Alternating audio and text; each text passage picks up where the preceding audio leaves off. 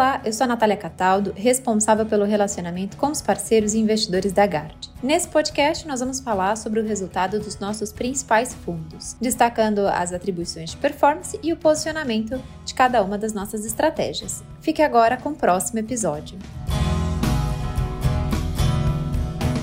O mês de abril foi marcado por forte performance negativa na bolsa local, com queda de 10% motivada pela saída de investidores estrangeiros, além da forte realização de setores ligados à economia doméstica e ativos de crescimento. No mercado global, a abertura da taxa de juros contribuiu para a queda de 9% do S&P e 13,4% do Nasdaq, que já cai em 15% e 22,5% no ano, respectivamente. Apesar desse resultado negativo das bolsas, a contribuição da estratégia de ações foi positiva. As posições core do fundo tiveram performance negativa, em conjunto com os setores ligados à economia doméstica tivemos resultado positivo nas posições vendidas e na estratégia long short. No mercado global, tivemos forte contribuição positiva da posição comprada em funds e vendida em ar, além de posições em ETF de energia e ETF de petróleo. No mercado local, estamos com um direcional bem pequeno, com muita incerteza no horizonte e preocupados com a volta da dinâmica de resgates na indústria de fundo de ações. Seguimos posicionados em commodities por acreditar que a demanda no mundo vai seguir forte e a rápida transição ESG vai pressionar o preço para cima. Aproveitando aproveitamos as realizações na carteira total para aumentar as posições core. Acreditamos que existe bastante assimetria nesses cases que possuem pricing power, vantagens competitivas e são defensivos no geral. No mercado global, seguimos vendidos nos Estados Unidos por acreditarmos que precisamos de mais prêmio de risco e o mercado parece não ter ido nessa direção. Seguimos comprados em FANGs e vendidos em AR. Achamos que a dinâmica vai continuar com o Fed behind the curve e com o aperto monetário que esperamos. Também temos posições compradas em empresas de commodities. No câmbio, a performance recente do índice DXY,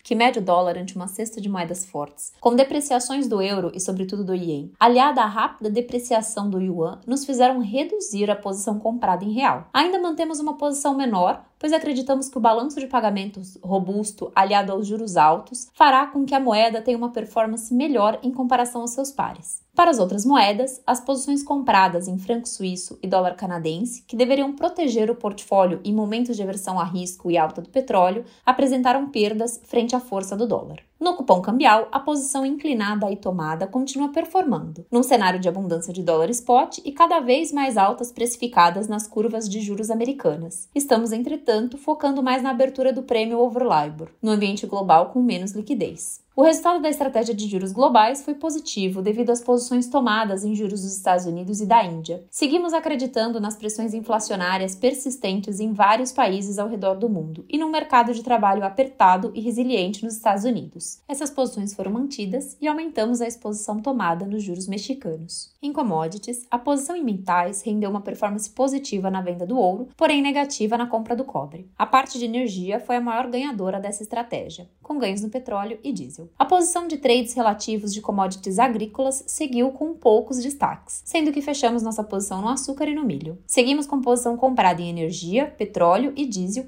por conta da situação ainda muito complexa e desafiadora na geopolítica da Europa. Enquanto na parte de metais, mantivemos a posição vendida em ouro e aumentamos a posição comprada em cobre, por conta do atual nível de preço e esperando uma recuperação da atividade na China. Na parte de agrícolas, estamos com posições relativas no mercado doméstico do boi gordo. Na renda fixa doméstica, o resultado foi negativo. O livro de juros reais teve ganhos com posições aplicadas na parte média da curva, compensados pela venda de inflação no segundo semestre de 2022.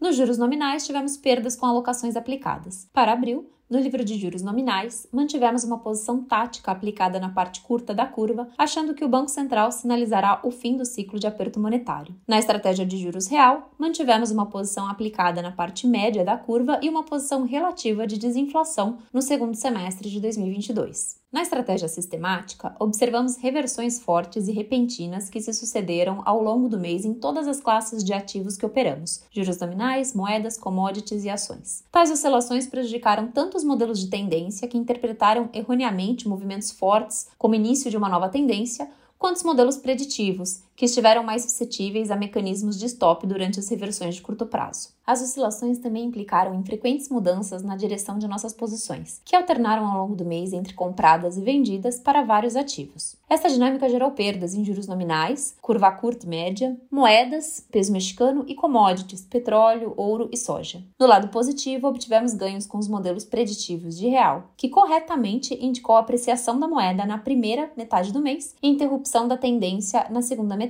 Nossos modelos atualmente indicam posições compradas em taxas nominais e real e vendidas em ouro e peso mexicano. Sobre o resultado dos nossos fundos, dentre os multimercados macro, o fundo Guard Portos, versão mais alavancada, apresentou um resultado de 1,85% em abril. Nos últimos 12 meses, o retorno é de 17,55%. O fundo Guard Valon apresentou no mês um resultado de 1,61%.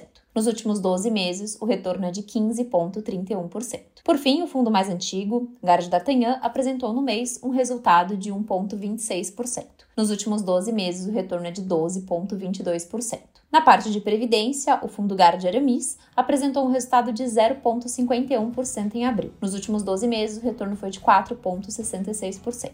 Na parte de bolsa, o nosso fundo Atos Lombais apresentou um retorno de 0,18% em abril, enquanto o Ibovespa apresentou um resultado de menos 10,10% no mesmo período. Nos últimos 12 meses, o retorno é de 2,93%, enquanto o Ibovespa apresentou um resultado de menos 10,15%. O fundo Guard Pascal, estratégia quantitativa e sistemática, apresentou um retorno de menos 0,27% no mês. No ano, o resultado é de 4,55%. Todos os nossos fundos estão abertos para aplicações. Caso tenham dúvidas de como investir, entre em contato conosco.